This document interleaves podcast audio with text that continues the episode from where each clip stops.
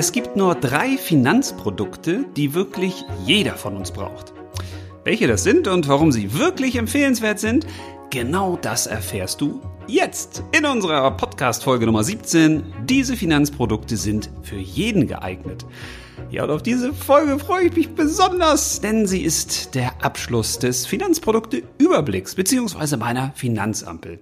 Und wenn du bis hierhin schon fleißig zugehört hast, dann wirst du mitgekriegt haben, dass wir schon die Finanzampelphase rot abgearbeitet haben. Das waren knapp 40 Produkte, die nicht zu empfehlen sind im Bereich der Finanzen. Und wir haben uns auch schon durch die Finanzampelphase gelb gearbeitet. Das waren so circa 10 Produkte die unter gewissen Umständen zu empfehlen sind, je nachdem, wie man tickt, wie man lebt, was einem persönlich wichtig ist. Tja, und die Ampelphase grün, das ist natürlich die schönste. Aus zwei Gründen. Erstens, sie ist ganz schnell vorbei, weil es sind nur drei Produkte, die wirklich empfehlenswert sind. Und zweitens, diese Produkte sind auch wirklich gut. Also da rede ich gerne drüber und die lege ich dir auch wirklich wärmstens ans Herz. Ja, und wahrscheinlich wirst du jetzt richtig gespannt sein. Was sind denn das für drei Produkte? Das müssen ja weltbewegende Produkte sein. Tja, und vielleicht bist du jetzt enttäuscht, wenn du die drei Produkte gleich hörst, weil wahrscheinlich kennst du sie schon. Ich möchte aber anfangen mit einer kurzen Erklärung, warum habe ich diese drei Produkte auserwählt? Also warum sind sie für mich, für jeder Mann und für jeder Frau sozusagen auch empfehlenswert? Naja, das liegt an drei Gründen, nämlich an drei Dingen, die diese Ausnahmetalente sozusagen auszeichnen. Und das sind die folgenden. Erstens ihre Verständlichkeit. Denn alle drei Finanzprodukte, die ich dir gleich vorstellen darf, die sind absolut verständlich, total transparent. Man kennt die Kosten, man kennt die Risiken. Und das ist, finde ich, für ein Finanzprodukt etwas echt elementar Wichtiges, dass es da eben nichts Verstecktes gibt. Keine großen Vertragsdetails, durch die man sich durchwühlen muss, wo man dann denkt, oh Mensch, was sind da noch für Risiken versteckt und für Nebenwirkungen. Nee, diese drei Finanzprodukte eint ihre Verständlichkeit. Das zweite, was sie eint, sie sind preiswert. Also finde ich zumindest. Denn Finanzprodukten steht natürlich immer ein Gegenwert gegenüber. Das ist ja logisch, weil sie auch Leistungen inkludieren. Und für eine Leistung darf man auch einen Preis zahlen. Und das ist ja völlig in Ordnung. Bloß bei den meisten Finanzprodukten ist es eben so, dass die Leistung, die man da so bekommt, den Preis eben nicht rechtfertigt. Das ist häufig ein großes Problem. Bei diesen drei Produkten aber nicht. Und das dritte ist das Thema Unabhängigkeit. Denn Finanzprodukte sollten möglichst unabhängig von den Entwicklungen der Finanzwelt sein. Und man sollte sie jederzeit hilfreich fürs eigene Leben einsetzen können. Ganz gleich, was da so passiert. Und diese drei Sachen, die einen die drei Finanzprodukte, die ich jetzt vorstellen darf, nämlich Verständlichkeit, Preiswert und Unabhängigkeit. Und das erste Finanzprodukt, sozusagen, was ich dir vorstellen und ans Herz legen möchte, das hast du wahrscheinlich in deiner Tasche oder in deinem Portemonnaie oder vielleicht hattest du es mal, weil das ist nämlich das Bargeld. Und ich weiß, hier gibt es auch wieder zwei Lager. Die ersten, die sagen, oh, Bargeld. Ich bin froh, dass ich mit Karte zahlen kann. Was soll ich denn mit Bargeld? Und die zweite Seite, die sagt, oh, Bargeld. Nur Bares ist Wahres. Ja, und ich möchte mich dieser ersten Seite nicht anschließen, also den bargeldlosen Befürwortern, wobei ich natürlich auch kartenlos zahle, gar keine Frage. Aber mir geht es hierbei um etwas ganz anderes. Denn solange wir das Bargeld noch haben und wir werden es nicht mehr allzu lange haben, so lange sollten wir es auch genießen und das genießen, was es uns eben ermöglicht. Denn Dostoevsky hat ja schon vor über 100 Jahren gesagt, Geld ist geprägte Freiheit und ja, recht hat er gehabt. Weil mit Bargeld ist man eben komplett unabhängig. Man ist flexibel. Man ist selbstbestimmt. Hm, das ist beim Geld, was du so auf dem Konto hast, nicht so, weil das ist Giralgeld, Fiatgeld nennt man das. Also das ist eigentlich kein richtiges Geld. Das sind Zahlen und das war's dann auch. Und eigentlich ist es sogar noch mehr, denn wenn du dieses Geld auf einem Girokonto hast, dann ist das ein Kredit. Ist dir das eigentlich bewusst? Du gibst der Bank, wo das Geld liegt, einen Kredit. Und jetzt ist das Problem schon mal da. Erstens weißt du das meistens gar nicht. Du denkst, ja, das ist ja mein Geld auf dem Girokonto. Nee, das ist aber Geld, was du der Bank gibst und mit dem die theoretisch arbeiten könnte. Also, ob die das so macht, naja, dazu können wir nochmal einen anderen Podcast machen. Aber jetzt ist natürlich die große Frage, machst du das denn bewusst? Meistens nicht. Meistens sagst du, ja, das ist halt mein Geld auf dem Girokonto.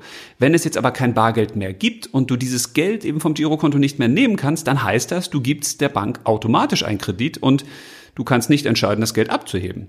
Du kannst dann höchstens entscheiden, ob du dein Geld vielleicht einem anderen Kreditnehmer anvertrauen willst. Aber das ist eben auch das Problem. Wenn das Bargeld weg ist, dann gibst du automatisch Kredite. Das heißt, du kriegst dein Geld nirgendwo anders hin. Du musst es im Finanzsystem lassen. Und jetzt kann man sagen, ja Gott, wo ist denn da das Problem? Ja, ist erstmal kein Problem könnte aber eins werden. Nämlich dann, wenn der Kreditnehmer, dem du das Geld geliehen hast, finanziell nicht so gut dasteht. Und normalerweise erfährt man das erst als Kreditgeber, also als Kundin oder Kunde, wenn es zu spät ist. Also Fälle davon gibt es ja so einige, wo die Bank auf einmal in Zahlungsschwierigkeiten geraten ist und das Geld, was ihr geliehen wurde, von den Gläubigern, also von dir, von Menschen, die das Geld dann auf dem Girokonto gelassen haben, ja, die haben das Geld dann genutzt, um Schulden zu tilgen. Das geht nämlich. Ist verrückt, oder? Wissen die meisten auch nicht. Und jetzt die große Frage, was bringen denn die schönsten, höchsten Zinssätze, gerade bei ausländischen Banken, die man da ja teilweise noch kriegt? Also wenn der Kreditnehmer, hm, ja, so im Notfall ein paar Probleme hat und dein Geld dann zur eigenen Schuldentilgung braucht. Ja, okay, jetzt kann man sagen, das kommt natürlich nicht vor. Hoffen wir mal sehr, dass das bei uns auch nicht vorkommt. Aber auch hier gibt es ja schon Sparkassen und Banken, die Negativzinsen eingeführt haben auf Privatgirokonten.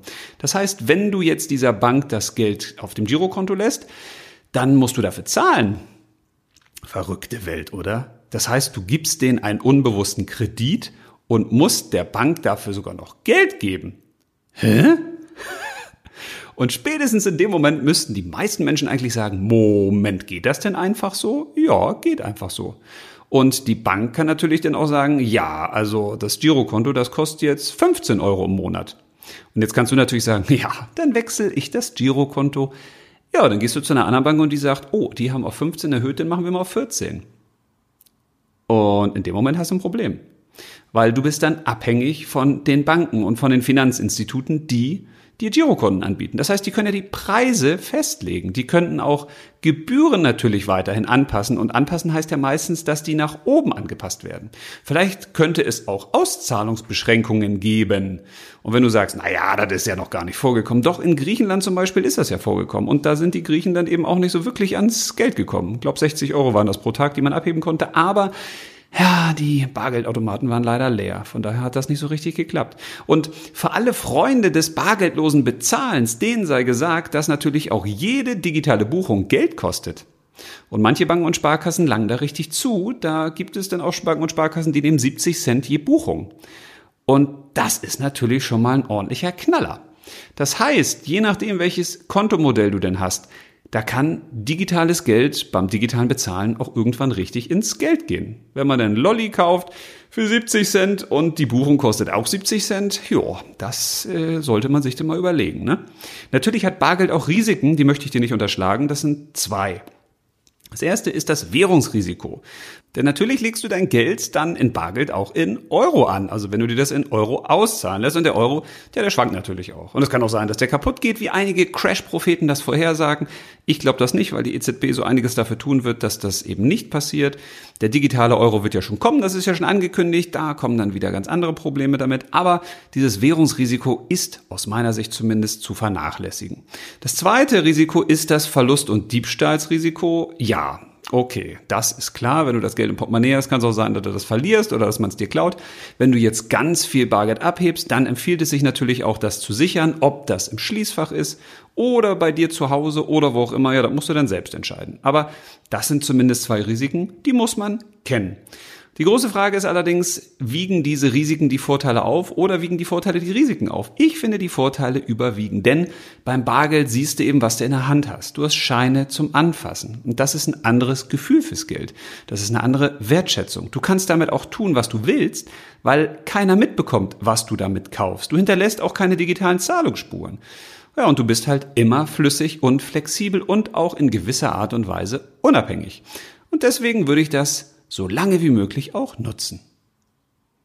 Und das zweite Produkt, was wirklich jeder Mann und jede Frau haben sollte, das ist Girokonto. Tja, auch keine Revolution, ne? Ist aber auch ein Finanzprodukt und man muss es in der heutigen Zeit natürlich haben, weil ohne Girokonto, tja, kannst du dir nichts kaufen, kriegst du kein Geld, kannst du keine Miete bezahlen und so weiter. Deshalb gibt es aus meiner Sicht drei wichtige Fragen, die man sich stellen sollte. Natürlich braucht jeder ein Girokonto, aber ich muss mich fragen, wie viele Girokonten brauche ich denn? Weil es gibt auch Menschen, die haben ganz viele Girokonten für alle möglichen Dinge. Eins, wovon die Miete abgeht, eins, wo sie noch was drauf sparen, eins, wo der allgemeine Zahlungsverkehr drauf läuft, eins vielleicht noch für die Kinder oder was weiß ich. Also als Freund von Einfachheit empfehle ich so wenige Konten wie möglich, am besten eins. Die zweite Frage, die man sich dann stellen muss, ist, wer soll denn mein Konto führen? Also bei welcher Bank, Sparkasse, bei welchem Fintech habe ich denn mein Konto? Tja, auch da kann natürlich jeder selbst entscheiden, was er macht. Ich bin und bleibe ein Freund der Regionalität, was bedeutet, dass ich auf jeden Fall mal gucken würde, was bei der örtlichen Sparkasse oder Volksbank möglich ist. Heißt aber nicht, dass man da automatisch unbedingt hingehen muss weil auch da gibt es teilweise Konten, die kosten dann mehr Geld natürlich oder überhaupt Geld als bei Fintechs oder bei Anbietern kostenloser Girokonten. Und auch da sind dann vielleicht nicht immer die persönlichen Mehrwerte so toll oder die Ansprechpartner nicht so gut. Aber aus meiner Sicht macht es eben Sinn, sich zu fragen, mit dem Girokonto was will ich eigentlich für eine Art von Bank oder Finanzpartner haben? Also ist es mir wichtig, dass ich jemanden habe, den ich vor Ort auch mal fragen kann, dass ich einen Ansprechpartner habe, dass ich bei Problemen auch mal auf einen zugehen kann. Und wenn das für mich wirklich wichtig ist, dann würde ich auch versuchen, möglichst die Girokonten oder das Girokonto bei einem Institut vor Ort zu haben, wo man eben auch hingehen kann, wo man die Menschen kennenlernen kann, wo man auch eine gewisse Art von Vertrauen aufbauen kann. Das wäre für mich persönlich wichtig. Und wenn ich das jetzt nur digital machen möchte, dann kann ich das natürlich auch. Dann kann ich gucken, welche digitalen Anbieter gibt es, wem traue ich da mein Geld an wo habe ich auch kein schlechtes Gefühl mit der Datensicherheit, wenn mir das persönlich zum Beispiel wichtig ist. Wie sieht das da aus? Aber auch wenn ich jetzt mal Fragen habe, habe ich da Menschen, die mir helfen, weil in der Regel treten dann ab und zu auch mal Fragen und Probleme auf. Also das ist eine wichtige Frage, die man für sich persönlich klären muss. Wer soll denn eigentlich mein Konto führen? Tja, und die dritte Frage ist denn, welches Konto brauche ich eigentlich? Weil auch da gibt es ja unzählige Varianten und Möglichkeiten und ich möchte mal ein Geheimnis verraten. So ein Girokonto, ne? Das kostet die Bank oder die Sparkasse, die dir das anbietet, Geld. Ja, klingt jetzt ein bisschen merkwürdig, weil du sagst, hä, ja, ist doch klar, dass das auch Geld kostet, ne? Also auch da sind ja Zahlungen im Hintergrund und die müssen das führen und dann haben die Server und sowas und ja. Aber es gibt ja auch Institute, die bieten sogenannte Null-Euro-Konten an und da frage ich mich dann immer, wie machen die das eigentlich? Also warum bieten die dir ein Girokonto für 0 Euro an, wenn die das doch Geld kostet? Also unternehmerisch ist das nicht so wirklich clever, oder? Und da wäre ich dann zumindest ein bisschen skeptisch. Also okay, man kann natürlich gucken, bei einigen Anbietern steht es ja auch sehr transparent, dass wir ihnen sagen, ah, also wenn du einen gewissen Gehaltseingang hast regelmäßig oder das gilt nur für eine begrenzte Zeit, diese 0 Euro oder das hängt davon ab, dass du zusätzlich bei uns Produkte abschließt. Also wenn Anbieter das transparent machen, dann finde ich das schon mal gut, weil dann kann der Kunde oder die Kundin ja transparent auch entscheiden. Aber wenn da steht jetzt 0 Euro und für ganz viel Geld oder für ganz wenig Geld, was du da drauf liegen hast, ist egal und auch die Anzahl der Buchungen ist uns wurscht und du musst doch keine Produkte bei uns abschließen, dann würde ich mich schon fragen, warum machen die das eigentlich? Was ist da der Hintergrund? Und da kann ich einen kleinen Tipp verraten. Also es gibt so Banken aus den Niederlanden oder aus Russland oder aus anderen, auch europäischen Staaten, die haben häufig so hohe Tagesgeldzinsen angeboten. Zumindest Zinssätze, die deutsche Banken nicht bieten konnten. Und das hatte einen ganz einfachen Grund, weil deren Bonität eben nicht so gut war, dass sie sich zum Beispiel bei der Zentralbank oder am Kapitalmarkt oder bei anderen Banken Geld zu günstigeren Zinsen leihen konnten. Weil man muss sich doch mal fragen, warum zahlt ihr denn eine Bank zum Beispiel ein Prozent Zinsen aufs Tagesgeld, wenn sie dieses Geld für 0 Euro bei der Zentralbank bekommen könnte? Da muss man nochmal nachdenklich werden, ne? Also es könnte auch damit zusammenhängen, dass die Bank vielleicht bonitätsmäßig nicht so gut ist und deshalb tja, eben nicht das Geld für 0 Euro bekommt oder dass sie neue Kunden werben will und dass sie eigentlich das Girokonto nur so als Produkt nutzt, um dir dann irgendwas zu verkaufen. Oder es gibt auch Unternehmen, die leben davon, dass sie Daten weiterverkaufen oder dass sie Produktaffinitätsanalysen durchführen, um dir dann wieder Produkte zu verkaufen. Also da gibt's relativ viele Dinge, die im Hintergrund laufen, die dann nicht so transparent sind. Deswegen wäre ich zumindest, wenn es ein 0-Euro-Konto gibt, ein bisschen skeptisch. Und ich würde mich fragen, will ich das denn? Weil im Zweifel nimmt sich die Bank das Geld, was sie fürs Girokonto braucht, dann an anderer Stelle wieder von dir oder von anderen Kunden, aber das ist dann nicht so wirklich transparent. Weil früher war es eben so, dass das Geld, also in der Zinszeit, ne, also wenn du das Wort Zinsen noch kennst, meine, meine Kinder werden das Zins, Geld Zinsen, äh, das Wort Zinsen ja gar nicht mehr so richtig kennen, weil die in einer zinslosen Zeit aufwachsen werden. Aber früher war es ja so, dass die Bank oder das Finanzinstitut Geld verdient hat mit deinem Geld, weil sie das Geld, was auf dem Girokonto lag, dann eben in zum Beispiel kurzlaufende Anleihen angelegt hat. Und der Zinssatz, den sie dann dir gegeben haben, der war niedriger als der Zinssatz, den sie dann für die kurzlaufenden Anleihen gekriegt haben. Also auch davon konnte man als Bank oder als Fintech dann leben. Aber das ist heute eben vorbei. Und deswegen sollte man sich fragen, okay, bei welchem Anbieter bin ich und welches Konto ist dann für mich auch wirklich das Richtige? Weil das war ja die dritte Frage, die wir uns stellen wollten. Welches Konto brauche ich eigentlich wirklich? Und da kann man natürlich als erstes gucken, wie viel ist eigentlich auf meinem Konto los? Also, sind da viele Abbuchungen?